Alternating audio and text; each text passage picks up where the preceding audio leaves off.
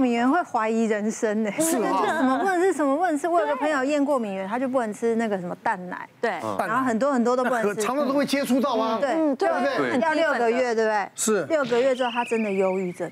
真的有，因为他每天都要喝咖啡、拿铁，然后你叫他不能吃蛋，早餐那个什么汉堡蛋不加蛋叫汉堡蛋吗？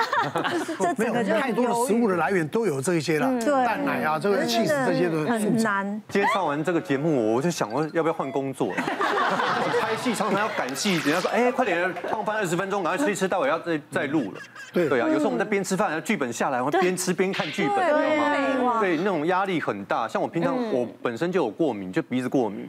那每次到那天气变化的时候，哇，起来就开始打喷嚏，没有打二十个是停不下来的。哇，对，尤其是这种季节交替的时候，那种打喷嚏、那个流鼻水更严重。我不晓得这个是不是跟我吃饭的速度、咀嚼速度有关系啊？嗯，不不要每个都牵拖到吃的。对，没错，因为刚刚也谈很多这个生活形态啦、生活习惯啊，哈，还有一些预防的撇步这样。那其实我我这边也有遇到一个哈，我就是一个国中生被妈妈带来，他们家住郊区啊，嗯，哦啊家里是做一个呃庭园造景的，嗯，哦那但是在之前哎就是一直受这个过敏症哈，那鼻子过敏看了鼻喉科啊，但是有好好一半，但是不会没等筋哈，就偶尔又会这个皮肤。他是鼻子也有症状，皮肤也有症状啊，他甚至哎疹子全身长，有时候还特别年轻小女生哈，还特别容易在关节处。嗯，然后在皮肤科擦药，还有有时候用类固醇，爸爸妈妈又觉得不放心。那我们在在跟他哎这个建立医病关系哈，刚刚提到这很重要，然后聊生活形态啦、生活习惯，哎聊到了他的环境，嗯嗯，哎然后再看看他过去测。刚刚大家说都很多这个过敏原检测，现在很普遍方便。我想请他说，那一定有测过，嗯，就把报告拿来一看，哎，有一个很特别的过敏原，哎，叫狗牙根草啊，其实它是个牧草啊，或者是庭园造景那个像绒毛，常常会接触植物，对对对。那他的房间就在他们家那一片后面，都是在做准备庭园造景材料那一边，这会不会有一点因果关系？而且他家郊区家里是透天呐。然后旁边全是造景啊，爸爸哦，家人的这个工作场域场域，那我们就建议说，哎，要不要就换个房间，然后考量风向，嗯，然后呢，当然药物继续先调整哦，那擦的啊、吃的也都来搭，哎，这样子回去一周，下周才回诊，就说哎好一半，几乎可以晚上的药可以停，哎，后来环境这么一调整哈，他的居住环境，哎，然后。哎，家里的对流系统，哦，让他那个房间比较不会去受到那个，因为搬家也不可能嘛。曾经也有专科医师说，哎，你这个移民就会好，因为 台湾太潮湿。对对对。但是小女生当然，嘿，这个都是大都是大事了哈。所以，哎，经过这样调整，哎，慢慢一个月后，哦，可以用简单的一颗抗组织胺，好啊，然后后来疫情之后戴口罩。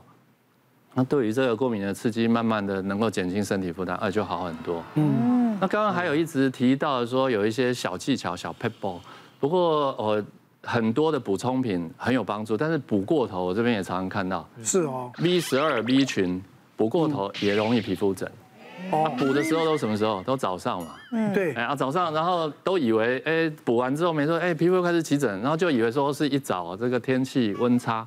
哎，结果仔细一看哎 B 十二一颗五百，他吃六颗，一天吃六颗了哈，两颗两颗两颗，觉得一颗不够，要多吃点就一定更好。对对对，对不对？一开始吃会觉得精神好，错误的观念。之后然后补了就增强自己的行为，就补过头了，过犹不及了。最近医界也有遇到一些很特殊，但是还在累积经验，因果关系不明。好，那实验室研究也还在累积经验，就是新冠。嗯，是。有些人打了疫苗，哎，怎么发现？哎，对，没错没错。乃哥说这改变体质啊，在疫情之前就常常观察到，像女性，哎，生产，然后青春期前后啊，或者停经前后是。有荨麻疹的变没荨麻疹，或者没荨麻疹变荨麻疹，哎，常常观察到，就是说法很多啦，就是打了疫苗之后呢，对吧改变体质啦，或者是触诱发的一些像过敏啊什么这些都听得蛮多的啦，很难解释，对？不对？但这都没有没有真正的可以证明。我们来看讨论什么呢？胃癌。啊，哎呦，嗯，志鹏哥又有你的事。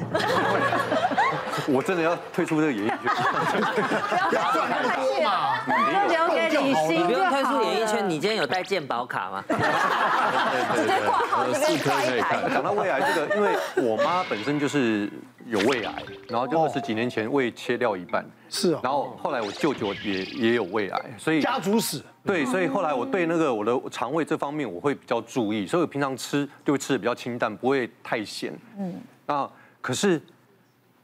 就前两年我去做检查，因为那时候胃不舒服，那医生就检有检查出我有巴瑞特氏食道，对，因为我那时候也不晓得是什么原因，他跟我说那，因为他发现我那个喷门有点松，然后你会造成那个巴瑞特氏症是可能是因为胃食道逆流，嗯，对，因为喷门松嘛，它就会逆逆流到食道，所以造成那个。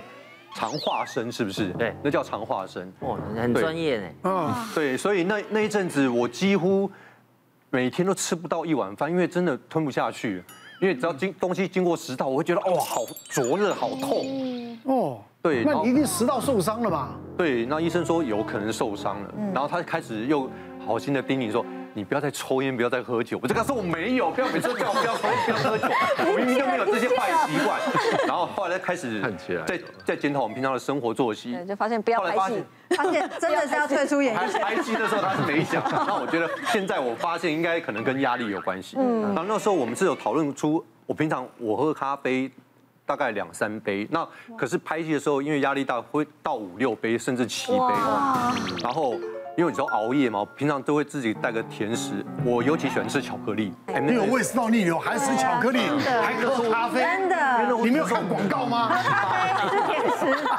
因为问题是压力一来，你会觉得我吃个甜的，我会觉得可以让自己的心情好一点。是真的。而且我我从小就喜欢吃巧克力。我以前那种 M&M's 那种一包那种大包的哦，一颗一颗那种大包，我一天可以吃一到两包。哇，太多了吧？对，我后来我也觉得太多了。然后医生说有可能是因为你的饮食方面的不正常，造成你那个就是胃酸逆流。嗯，对。后来我现在开始就慢慢改，可是那个两年了，现在巴瑞特氏症到现在还是都有哎。嗯，我现在还都有在吃药，那是是不是要持续一直吃药才不会让它更改变？呃，应该这样说，巴瑞特氏症它是胃食道逆流里面算是比较严重的，就是说你的黏膜已经刚刚世鹏哥说。有一个叫肠化生，就是你的食道黏膜啊，外观已经变形了，它已经长得不像食道了。我们病理切片看，哎，它怎么长得像小肠？那因为它为什么会变变成另外一个人的样子？就是因为长期受到胃酸腐蚀，他发现啊，可能我这样不行，我每天被胃酸烧，所以他把自己外观改变，就想要增加他对这个胃酸的抵抗力。是，但殊不知这种会变形的细胞，以后变成食道腺癌的机会。会让你比一般人高，嗯，但是也不用过度担心，因为巴瑞特食道其实有分很多等级，有分低度分化不好的，或者是中度或高度。假如像世鹏哥那个，我听起来我觉得可能医生会帮你做切片嘛，切片才能诊断巴瑞特食道。那切片假如他就说，哎，你这个细胞看起来是没有说很严重分化不良，一般大概罹患食道腺癌的机会大概一万个人或两万个人只有六个。其实是相当低，其实非常低，不用操心，所以不用过于担心。当然，除非医生说 切片化验说，哎，抱歉，世鹏哥，你这里面是高度分化不良，那就表示他已经跟癌症已经是一线之隔，那当然就比较危险。可是像医生说，我现在喷门比较松，这个怎么去解决这个问题啊？賁门比较松有几个方式去解决，最根本的就是退出演艺圈。除了除了这一点呢？不是不是，别人吵架。没有，其实主要年轻人啊，賁门会松弛，真的跟呃生活作息不正常、日夜颠倒、压力过大有关。因为老年人是因为他的可能横膈膜的肌肉变弱，它松掉了。可一般年轻人我们横膈膜正常，通常是因为神经没有办法很好的把你这个门口关住。关住。那为什么神经会没办法控制？就是因为你可能生活作息压力都乱了。你就自律神经失调，那个管控你家门口开关的那个电线坏了，嗯，所以这个最基本第一个生活作息嘛，嗯，第二个有一些药物啊可以去辅助，除了世鹏哥，你一定是有吃那种什么一天一颗的特效胃药，那只是控制胃酸，其实还有一些其他药物，它是可以让贲门相对会比较缩起来，有一些药物它是呃可以控制内脏神经，可以让贲门紧缩。啊，这种药物其实临床上其实我都我有在用。那我觉得有一些人用它会有效，这是第二个药物。那第三个的话，到最后面最后面一步就是考虑手术。哦，假如你的贲门没有松得很严重，有一些简单的内视镜手术可以把贲门紧缩。那比较严重的就要找外科医师，就要开外科手术，可能哇，那大刀了，那就是比较大。所以其实有四个方式可以去。你就赶快去挂张医师的门诊，不用挂了，可以出演艺。好，这些四个都不用不用去旅行了。我想看到你，我想要看到你。哦耶！亦或者他私底下是一个难搞的废物。